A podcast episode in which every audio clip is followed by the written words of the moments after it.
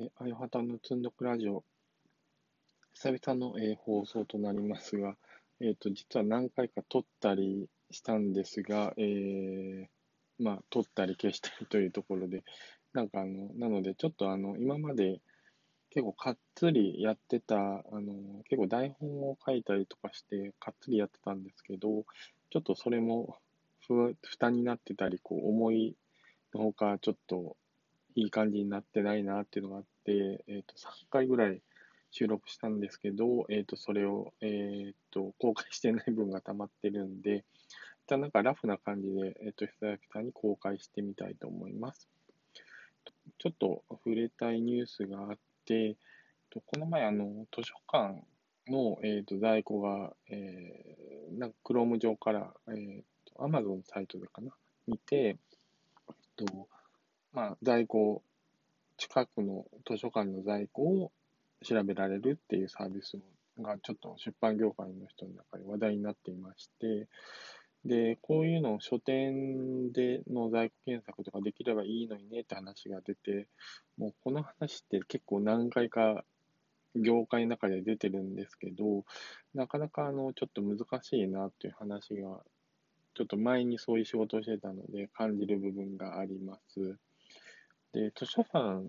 がなんで、えー、そういう検索できるかっていうと、カーリルっていうサービスがあって、で、あの、なんか図書館好きな人は使ったことあるかもしれないんですが、えー、図書館の、えー、サイトを、まあ、クローリングして、図書館にある本を、まあ、情報を貯めておいて、えっ、と、見られるサイトがありまして、そこに、えー、API があって、それを使って、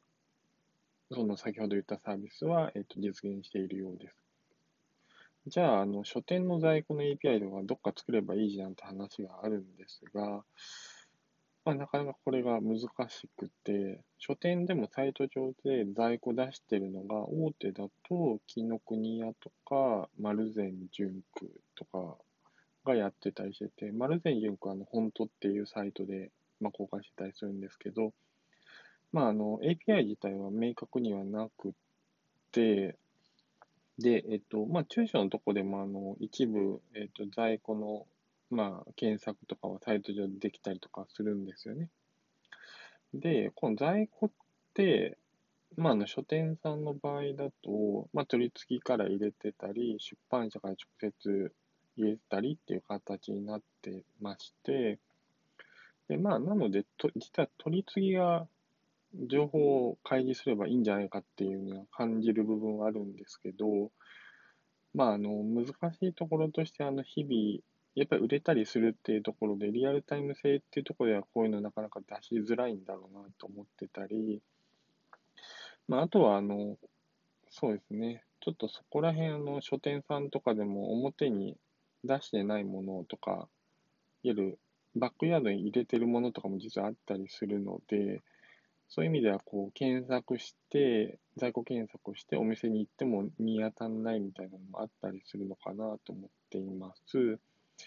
なので、えっと、なんか完全性を求めるとかなり難しいのかなと思うんですけど、まあ、こういうのって結構、正直な話、ある程度まあ9割、8割ぐらいの精度で、あのー、まあ、検索する機能とか API とかが、まあ、いろんな各社が頑張ってこう協力して作ればいいんじゃないかなっていうのは非常に感じるんですよね。あの、実際図書館の、まあそういうサービスとかも実際にこう見てる瞬、当たり前ですけど、リアルタイム性っていうのはおそらくない可能性もあって、なので、そういう意味ではこう、打率的なところで言うと100、まあ10割っていうわけじゃないと思うんですよね。で、ここら辺がこう、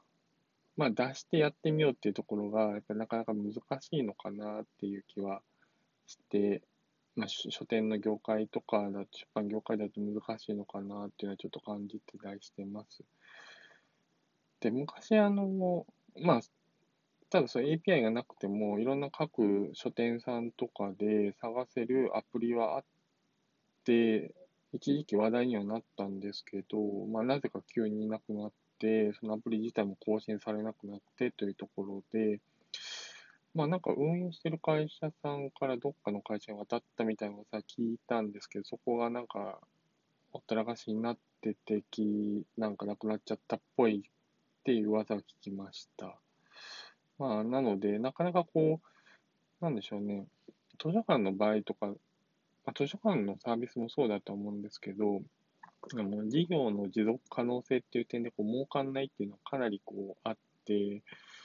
まあ、アフィリエイトとかも実はあの、アマゾンとかも両立って年々下がってきたりとか、いろんな制限も増えてきたりしてて、実はそのアフィリエイトとか、そういう中間のこう、仲介をするだけでお金をもらうっていうビジネスモデルってすごく難しいなっていうのは、こう、昔そういう仕事してた時に感じてますので、まあ、そういう意味では、そういう今現在、現在その、そういう流通の中にいる会社が、まあ、作っていけば良いんじゃないのかなと思う次第ではあります。はい。という気になったネタをちょっとお話しさせていただきました。はい。まあ、このラジオ、積んどくラジオなんですけど、えっ、ー、と、まあ、積んどくしている本を紹介しようということで、今回は、えー、積んどくしている本ではあるんですけど、まあ、ちょっと 少しずつ読み進めている本なんですけど、This, えっと、This Service Design Thinking という本になります。えー、この本は、えー、海外の、まあ、サービスデザインに関するところの、まあ、本の翻訳本になるんですけど、まあ、あのサービスデザイン、まあ、あの私あの、普段メディアの、えー、ディレクションをしてるんですけど、まあ、あのサービス思考、まあ、人が使うものっていうところを、まあ、どう作っていくかみたいな話がこの本に書かれてまして、まあ、8年前の本ではあるんですけど、まあ、かなり、あの、なんでしょうね、まあ、枯れた考え方、まあ、いわゆるその普遍的な考え方が書かれていまして、まあ、そういうものっていうのが結構あの大事かなと思って、この本を買って読んでます。なかなか分厚い本なんで、かなり時間をかってるんですけど、結構この本は、あの、いろんな、こう、プロダクデジタルプロダクトのデザインをしている方とかにお勧めしたいなと思っているので、また読み終わったらちょっと紹介したいなと思っております。はい。ということで、え、ー、と、今回の、えー、あやはたの積んどくラジオを、えー、終わりたいと思うんですが、まあちょっとエンドトークという感じで、最近あの、まあ、一人喋りのえポッドキャスティングを、えっと、結構聞いてまして、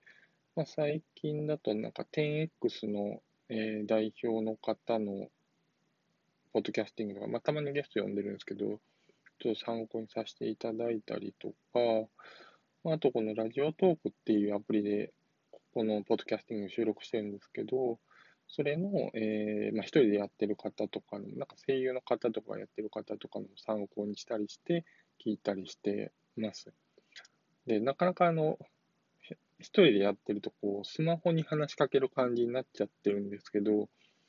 まあ、ちょっとなんか聞いてると結構、目の前に人がいる感じでこう喋ってるなっていうのはすごく感じるので、まあ、それで声のと、声の通りも違うのかなって感じるので、ちょっとそこら辺、あの、ちょっと研究しながら、えー、ちょっと頑張っていきたいなと思いますんで、また次回もよろしくお願いします。